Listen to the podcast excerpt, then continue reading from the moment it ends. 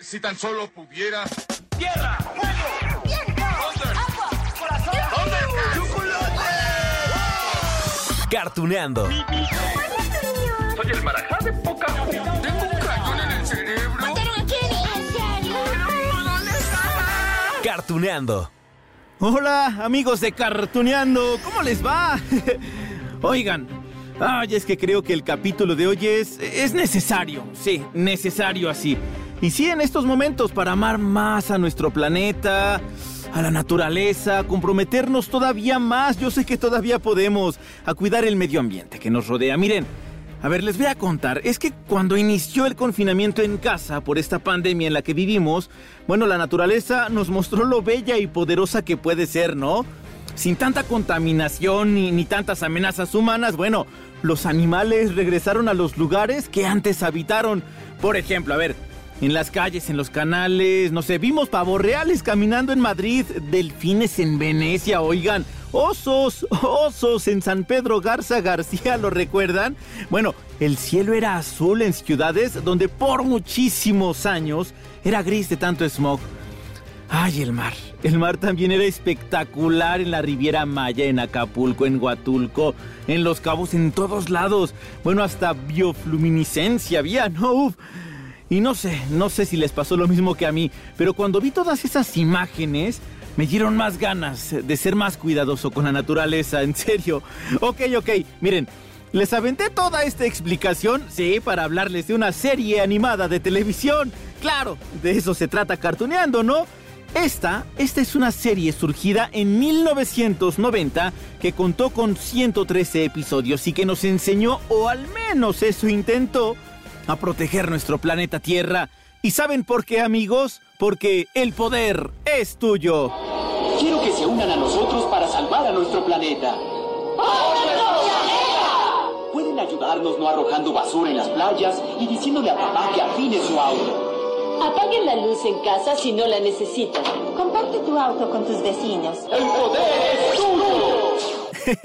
Sí, amigos, hoy vamos a platicar del Capitán Planeta y los Planetarios, una serie de carácter ecologista que fue creada, pues sí, para que el mundo tomara conciencia de los cambios que sufre la Tierra por culpa de quién, de la contaminación que causamos todos. Todos, algunos en mayor medida que otros, esperemos que, que seamos cada vez más los que decidimos no contaminar tanto. Imagínense, Estamos hablando de una serie que se estrenó hace 30 años, 30, cuando se mencionaba ya que el planeta estaba muy contaminado. A ver, ¿y qué ha pasado en estas tres décadas? ¿Hay menos contaminación? no. Ay, no, desafortunadamente ahora tenemos menos bosques, tenemos menos selvas, ay, hay más especies animales eh, extintas, ya desaparecieron, los mares tienen cada vez más desechos, oh, qué triste. Entonces díganme, díganme si no, este es el momento perfecto para recordar al Capitán Planeta y los planetarios. Oiga, ¿podría explicarnos qué pasa aquí? Enseguida lo sabrás. Su nombre es Gaia y usted es el espíritu de la Tierra. Y estamos aquí para ayudar a salvar a la Tierra de su destrucción. Sí, así de importante. Salvar a nuestro planeta es algo importante. Sin embargo, somos muy jóvenes. ¿Cómo podremos ayudar? Necesitamos de nueva cuenta a este superhéroe ecológico para que nos recuerde que tenemos que trabajar en equipo, sí.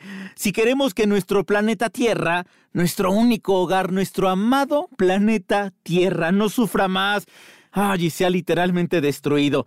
Claro, estamos hablando de una serie animada, ¿no? Y de un superhéroe, pero al menos podemos inspirarnos para convertirnos en esos héroes que no contaminan, que no tiran basura. Ay, esos héroes que reciclan algunos productos. Vaya, podemos hacer mucho para salvar el planeta, ¿eh? Desde apagar la luz que no ocupamos. Bueno, muchísimos consejos. Y miren, para entrar de lleno a la plática del Capitán Planeta y los planetarios, comenzaré por contarles que la Tierra, la Tierra tiene un espíritu, se llama Gaia.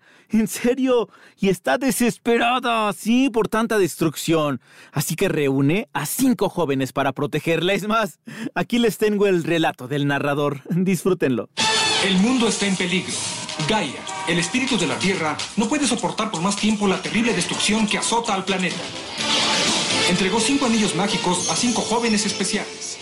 Sí, seguro, segurito. Reconocieron la voz, ¿no? Se trata de Mario Castañeda. Sí, la voz de Goku en Dragon Ball. Pero bueno, bueno, bueno, ya platicaremos del doblaje más adelante porque tenemos puro personaje famoso y conocido. Bueno, regresamos al relato porque nos quedamos en que Gaia, el espíritu de la Tierra, creó cinco anillos mágicos para esos jóvenes especiales. Ahora toca el turno de conocer a ellos y a ellas. Juan, de África, con el poder de la tierra. De Norteamérica, Wheeler, con el poder del fuego. De Rusia, Linka, con el poder del viento. De Asia, Guy, con el poder del agua. Y de América del Sur, Mati, con el poder del corazón. Son cinco. ¿Escucharon sus nombres? Cada uno viene de una región distinta del mundo. Guame de África, Wheeler de Norteamérica, Linka de Rusia, G de Asia y Mati, Mati con todo y su changuito de América del Sur. Y bueno, esto me encanta porque seguramente han escuchado el intro de Cartuneando, ¿no? Sí, es que justamente allí escuchamos los cinco poderes especiales. Tierra, fuego, viento, agua, corazón, chocolate. Ah, no, chocolate no. Bueno, y cuando se juntan los cinco, pues convocan al Capitán Planeta. Ay, ya me emocioné. Así que mejor escuchamos a los protagonistas de esta serie. ¡Tierra! ¡Fuego! ¡Viento! Por sus poderes reunidos, yo soy el Capitán Planeta. ¡Adelante, planeta! ¿Ya lo recordaron mejor? Sí, estos chicos son los planetarios. Los cuatro primeros poderes corresponden a los elementos clásicos de la naturaleza, mientras que el corazón, bueno, representa al amor. Ah, sí, al amor que debemos tener también por el planeta y que se puede interpretar como la esencia de cada persona y su voluntad, no solo para dejar de contaminar, sino para cuidar las plantas, cuidar a los animales, al medio ambiente. Y ya escuchamos también que al juntar los poderes, de sus cinco anillos aparece entonces, ya les decía, el Capitán Planeta, que es un superhéroe de color azul, ah, con cabello verde y vestimenta roja. Sí, un poco excéntrico, ¿no? Él tiene el poder de sanar a la Tierra. Ah, pero no tiene un trabajo fácil porque así como ocurre en la vida real, es que en la serie, en la serie vemos muchas personas sin escrúpulos, a los que no les importa contaminar, empresarios inmobiliarios, a los que no les importa cortar todos los árboles de alguna zona para para, no sé, construir algunos grandes edificios, hombres y mujeres ambiciosos que quieren explotar cada espacio del planeta para obtener sus riquezas. Y todos ellos, todos ellos son los villanos de esta serie. Vean a su alrededor. Por favor, vean bien. Este es el futuro del mundo. Si ayudan a monstruos como Voraz. ¿Monstruos? ¿A quién llamaste monstruos? ¡A ti! No lo escuchen. El dinero es lo que importa. Dinero, pasión y poder. Obvio, obvio. Como ocurre en las series animadas, los villanos tienen nombres siniestros y son seres malvados. Aquí les presento algunos. La doctora Plaga fue la líder de las primeras temporadas. Ah, que por cierto, en Estados Unidos tuvo la voz de Meg. Ok, bueno.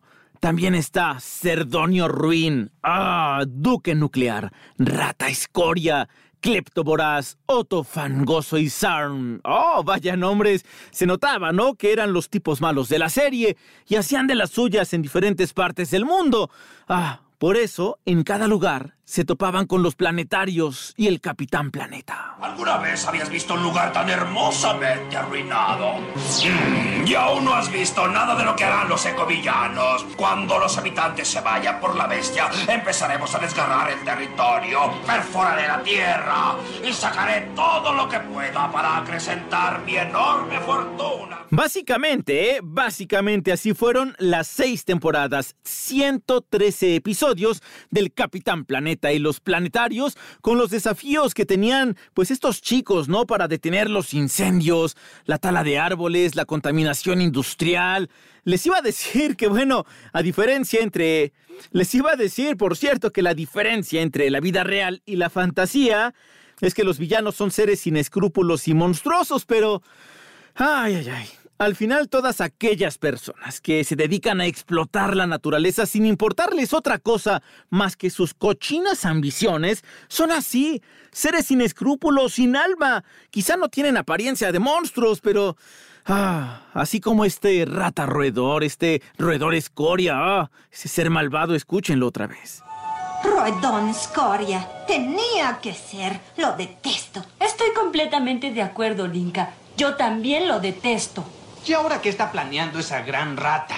Temo que algo terrible. Él y sus secuaces esparcirán un mal, una enfermedad llamada ratamanía. ¡Ay! Ojalá que jamás exista una sustancia así, ¿no? Como esa de, de, roedor escoria. Sí, la que aventó al río de un pueblo para convertir a la gente en humanos con facciones de rata. ¡Ay, en serio! Eso, eso se ocurrió en la tercera temporada. Ese villano quería formar un ejército de ratas. ¡Perfecto! Esto los convertirá a todos en ratas, veamos. Llenan barriles y barriles de la poción. Pobres personas, tenemos que encontrar la forma de volverlos a la normalidad.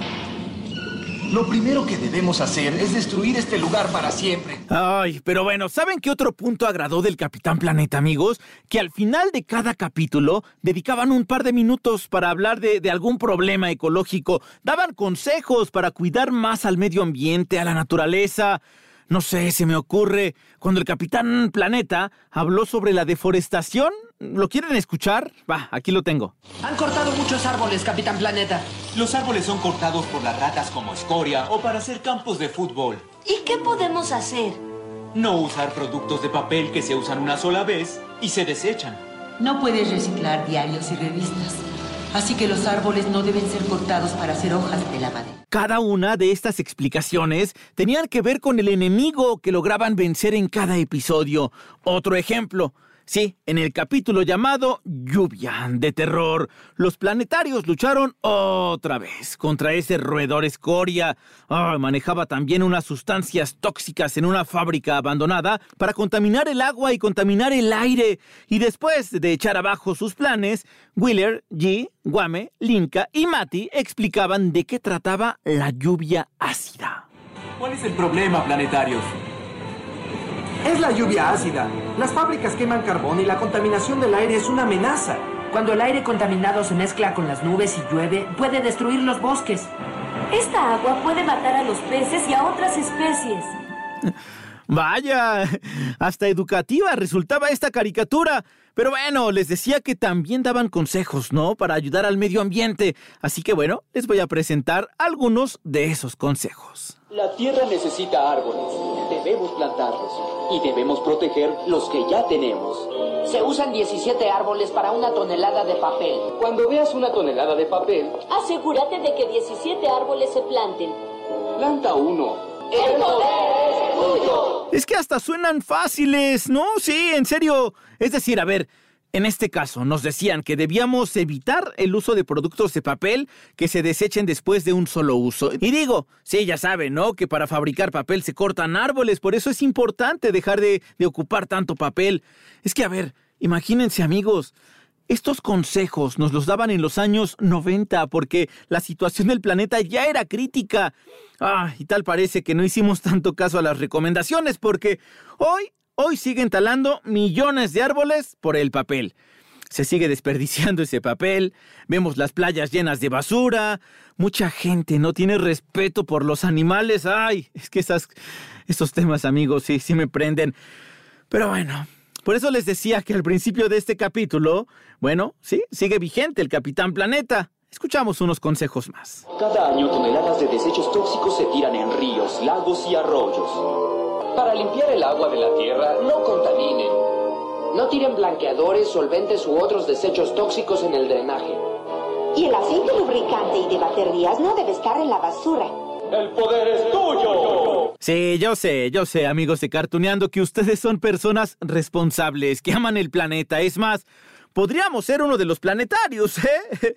Pero bueno, no está de más repasar estos consejos, digo, para tenerlos muy presentes en todo momento. Tú puedes ayudar a evitar la contaminación.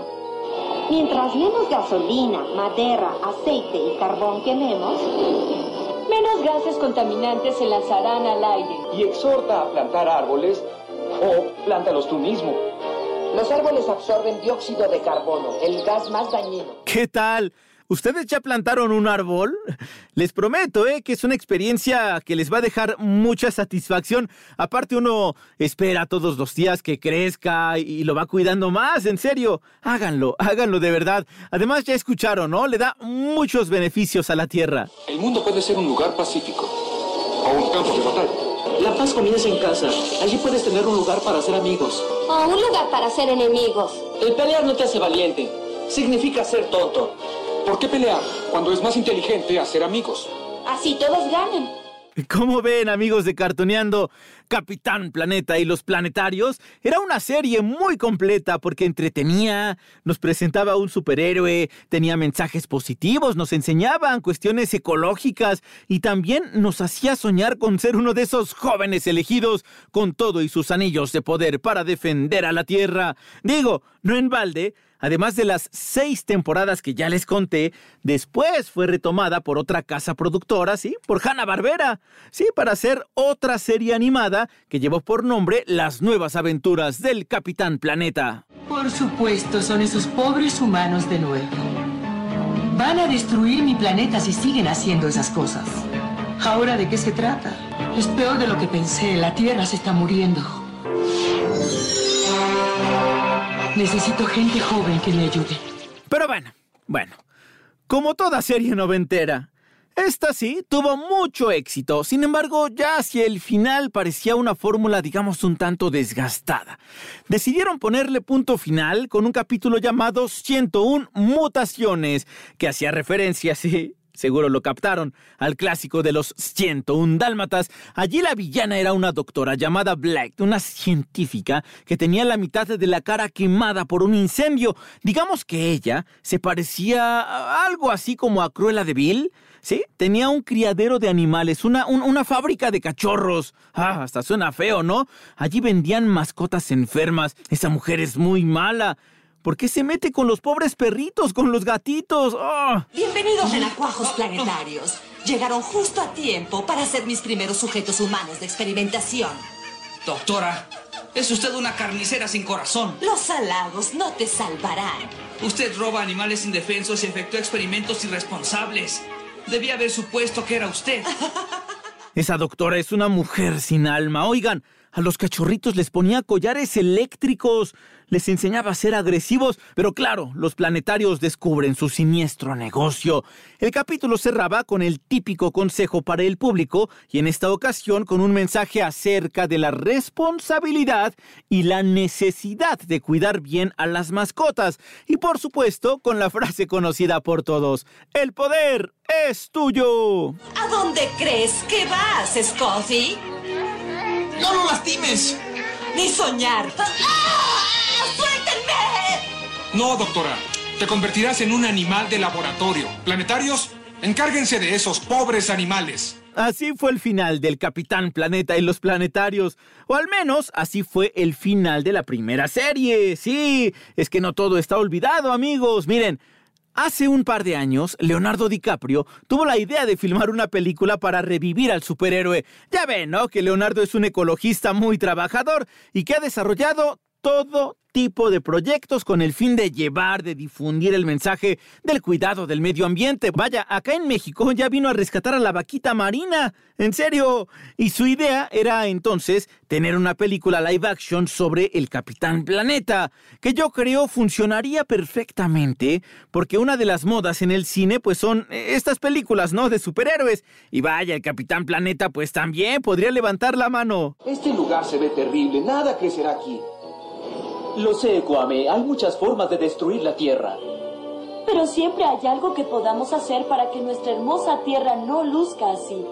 En lugar de tirar basura por todos lados, trata de reunirla en un solo sitio para que el recolector la recoja. Y miren, miren que la idea de llevar la caricatura a la pantalla grande no es algo nuevo. Esto se intentó desde 1996, con una producción simplemente llamada Planeta. Ah, pero jamás lograron levantar el proyecto. Ya después tuvieron nuevos intentos en 2007, 2011, 2013, hasta que finalmente en 2016 The Hollywood Reporter anunció que Paramount Pictures, en colaboración con Leonardo DiCaprio, había comenzado a desarrollar una adaptación con Glenn Powell, sí, un guionista. Powell también es famoso en Hollywood por su trabajo como actor en la serie Scream Queens y también en las películas, por ejemplo, Los Indestructibles 3, ¿no? Talentos ocultos. Sin embargo, ahora ocupará un lugar tras las cámaras como escritor de Capitán Planeta. ¿Y los planetarios se imaginan? Como les decía, con esas sortijas, cada uno podrá controlar un poder de la naturaleza, hasta un límite. Por ejemplo, tú, Linka, controlarás el poder del viento. Inténtalo. Muy bien, de acuerdo. ¡Viento! La idea de, DiCaprio y de Powell, pues bueno, era revivir a estos personajes, pero con una película más oscura. Claro, es que la realidad del planeta, pues no está para hacer algo a la ligera, ¿no? Es que la Tierra está muy contaminada, cada vez más. Ay, y los humanos estamos terminando con más especies animales. Es que es muy triste. Ojalá, ojalá que la película sí vea la luz algún día. Al menos, al menos, yo me quedo con aquella declaración del actor donde comentaba que sí, que ha sido un proceso interesante, eh, que les ha llevado mucho tiempo, pero que espera iniciar el rodaje pronto. Ojalá que sí. El futuro de la Tierra está en las manos de todos. No desperdicies el agua. No desperdicien su mente y facultades. Por favor, no desperdicien el futuro. El poder es tuyo. Amigos de Cartuneando, no nos podemos despedir de este capítulo sin hablar del doblaje de esta serie. Hace ratito ya estábamos comentando un poco, ¿no? Pero les decía que íbamos a dejar este tema para más adelante. Hemos llegado, miren. Es que participaron muchos actores y actrices conocidos y que hemos escuchado en este podcast. Seguro, hace ratito identificaron a Mario Castañeda, ¿no? La voz de Goku en Dragon Ball. Bien, pues él era el Capitán Planeta en algunas temporadas, porque en otras era Don Jorge Roig. También estuvo Jesús Barrero, en paz descanse, Sella, sí, era Sella en Los Caballeros del Zodiaco. Él les decía, ¿no? De Jorge Roig estaba su esposa Rocío Garcel, a quienes queremos muchísimo aquí en Cartuneando. Patia Acevedo, sí, Sailor Moon también participó.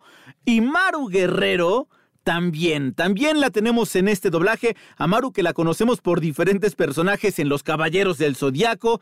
Eh, por ejemplo, China, ¿sí?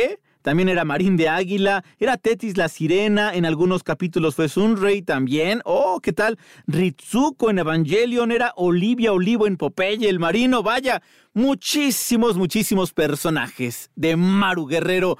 Y vamos a platicar con ella, así que, ah, estamos de manteles largos aquí en Cartoneando. Bien, amigos de Cartoneando, pues yo les comenté que tenemos los manteles largos.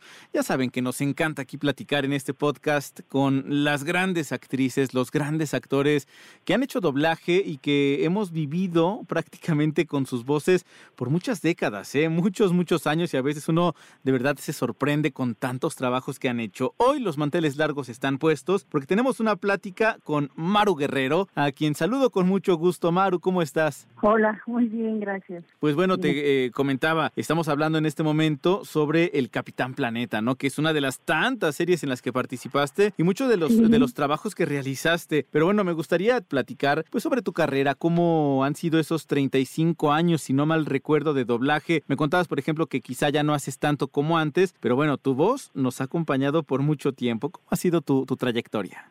Pues son 40 años. Wow. 35, porque yo empecé en 1980. Wow. O sea, 20 antes de que terminara el siglo y los 20 que llevamos de, de este. Cierto, ya los últimos 3, 4 años he hecho muy muy poco doblaje. Sí le he bajado bastante a la, a la actividad, pero el resto pues prácticamente me, me dediqué al, al doblaje porque muchos de nosotros estudiamos la carrera de arte dramático. Exacto. Yo estudié en la escuela Andrés Soler de la Asociación Nacional de Actores. Y pues de ahí inmediatamente fui al doblaje, porque el que era nuestro maestro de doblaje nos invitó a un grupo de, de alumnos porque nos, nos dijo que ya hacía mucho tiempo que no entraban voces nuevas y que ya necesitaban renovar este a su grupo de, de actores. Pues fue la verdad fue una, una suerte muy grande porque todavía a mí me tocó aprender de las de las grandes estrellas del doblaje. De hecho, mucha gente que fueron los iniciadores del doblaje. Una gran experiencia. Fue para mí personalmente muy, muy difícil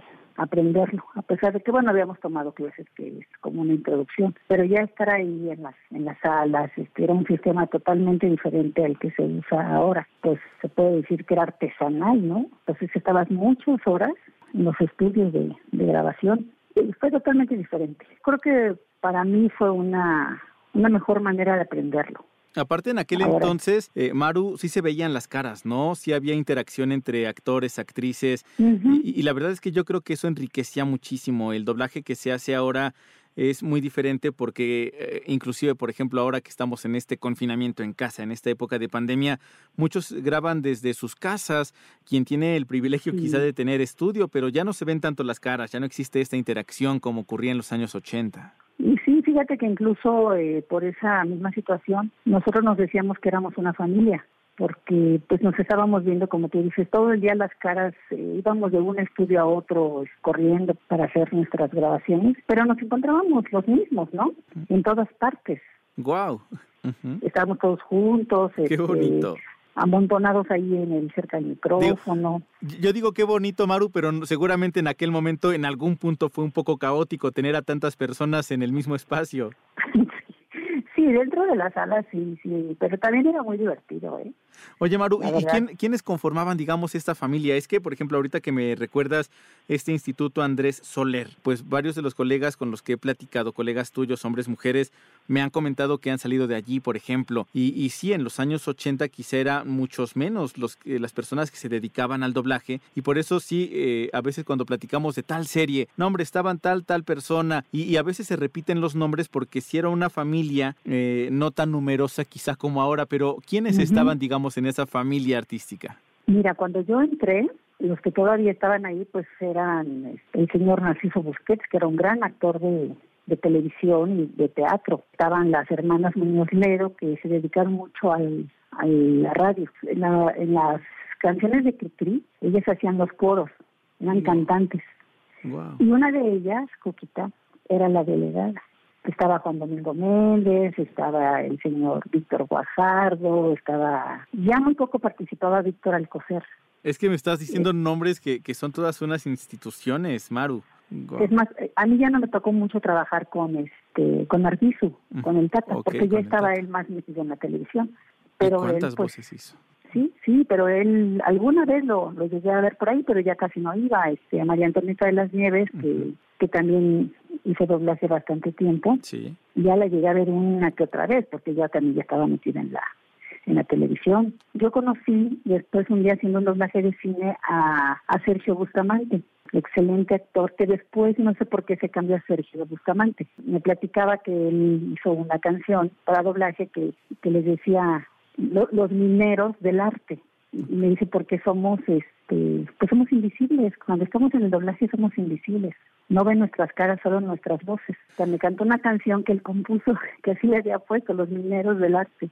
Wow, me estás revelando muchos detalles que de verdad eh, uno de verdad cuando lo escucho a Maru se me llena mucho de emoción porque sé que este trabajo es difícil y desafortunadamente como lo cuentas a veces pareciera que son invisibles y ustedes hacen un trabajo enorme. Yo de verdad insisto en cada capítulo de Cartoneando donde tenemos la oportunidad de platicar con, con actores y actrices de doblajes, eso es, sus voces nos han acompañado por mucho tiempo. Por ejemplo, y únicamente por poner un ejemplo, quienes somos fanáticos de los Caballeros del Zodíaco, tu voz estuvo en diferentes personajes y la verdad es que e, es, increíble, es increíble platicar contigo, tú que hiciste por ejemplo la voz de Shina, la voz de Marín, a veces hacías la voz de Tetis, a veces hacías la voz de Sunray, de verdad, eh, la capacidad que tienes para interpretar diferentes personajes, yo me quedo asombrado, Maru.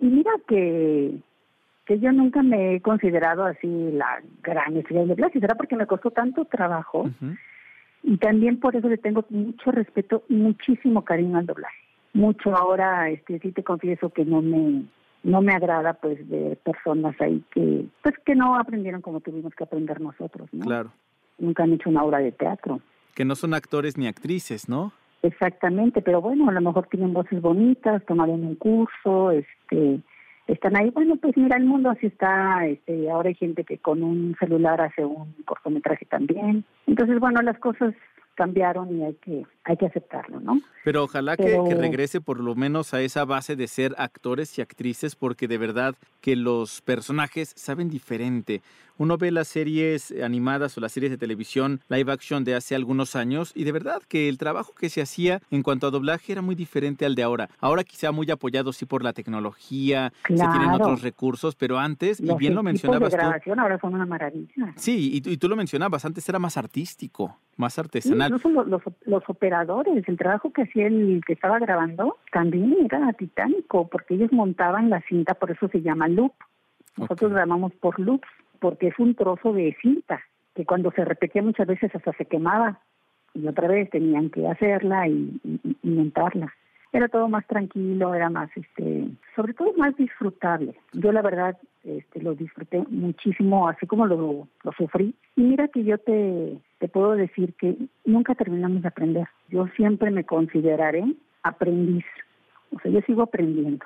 Aquí nadie somos este, expertos, maestros, no, no, aquí, eh, al menos ese es mi concepto, aquí siempre, siempre seguimos aprendiendo. Y, en esto de disfrutar nosotros, disfrutamos el trabajo que ustedes hacen. Eh, mencionaba, por ejemplo, ahorita uno de los tantos trabajos que has hecho, que es en Los Caballeros el Zodiaco.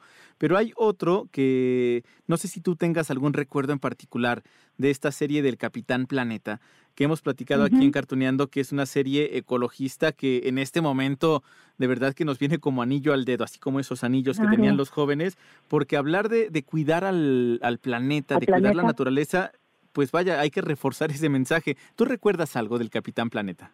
Pues muy poco. Eh, yo hacía, creo que la Madre Tierra, ¿no? Hacia Gaia. A Gaia, exacto. Sí, sí, sí, sí yo, ya no me acordaba, fíjate, hasta ahorita que lo, que lo mencionas. Pero este, sí, fíjate que a mí, a mí de hecho me gustaba mucho este hacer ese trabajo, porque en efecto, como tú dices, está más vigente que nunca y no le, no le han dado la importancia, que seguro que si lo volvieran a pasar sería muy exitoso. Vaya que sí. Sobre todo porque ahora, bueno, pues la inclinación es hacia estas caricaturas, este, programas bélicos y se está dejando de lado eh, esta esta parte del medio ambiente que es tan tan importante y es un sobre todo que fue una una caricatura porque era una caricatura eran unas aventuras blancas no como como deben de ser. Y aprendíamos mucho. Con un gran mensaje. Porque nos daban justo eso, el gran mensaje, y nos daban enseñanzas y nos hablaban de términos ecológicos y que era la lluvia ácida. De verdad que eran grandes series. ¿Qué tal amigos de Cartoneando? Pues así llegamos al final del Capitán Planeta y los Planetarios. Un superhéroe más, que vaya, yo insisto, es muy necesario en estos días amigos. Así que hay que cuidar el planeta, hay que amar la naturaleza, el medio ambiente, hay que amar a los animales. Todo, todo, todo hay que amarlo, de verdad. Cuando vayan a la playa no dejen basura. Son muchísimas acciones que podemos hacer para salvar el planeta. Así que allí está amigos de Cartoneando. Mientras les dejo un gran beso, un gran abrazo y nos escuchamos en el próximo episodio en Cartoneando.